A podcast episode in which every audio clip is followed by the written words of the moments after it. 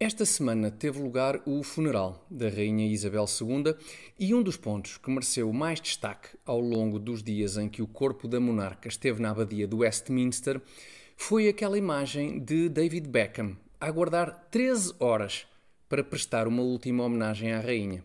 13 horas. Prestar homenagem à Rainha ou, como dizemos em Portugal, aguardar a vez para ser atendido na loja do cidadão. Esta atitude do ex-futebolista britânico suscitou muitos comentários, com destaque para aqueles que garantiam ser demonstrativa de um respeito pelos seus concidadãos mais comum em democracias muito evoluídas como a britânica do que, por exemplo, por cá. Enfim, creio que esta alegação merecia um vasto estudo sociológico, infelizmente mais comuns em democracias muito evoluídas, como a britânica, do que, por exemplo, por cá. E como a alegação me dá jeito para lançar a rubrica de hoje, vou agarrar-me a ela com uma convicção política mais comum em democracias muito evoluídas, como a britânica, do que, por exemplo, uh, por cá. Quando comparamos Portugal a países com democracias e economias mais desenvolvidas, é comum ser identificado um problema de base os portugueses têm índices de literacia política e económica baixos, o que não ajuda a tomar decisões informadas a quando das eleições e, consequentemente, a escolher os melhores para nos representarem.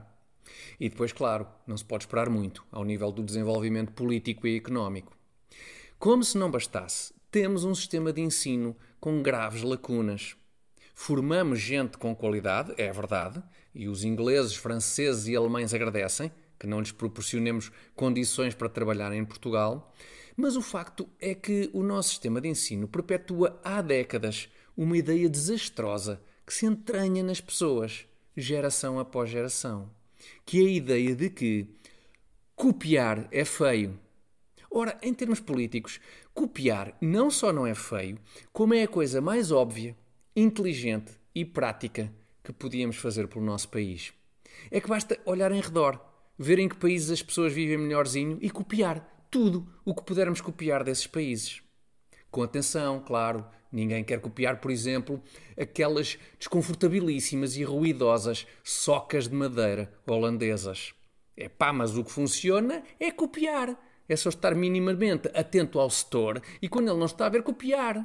Copiar pelos colegas que normalmente tiram 5 a tudo, como é óbvio.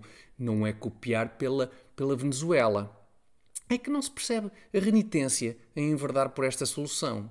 A não ser que uh, seja vertigens.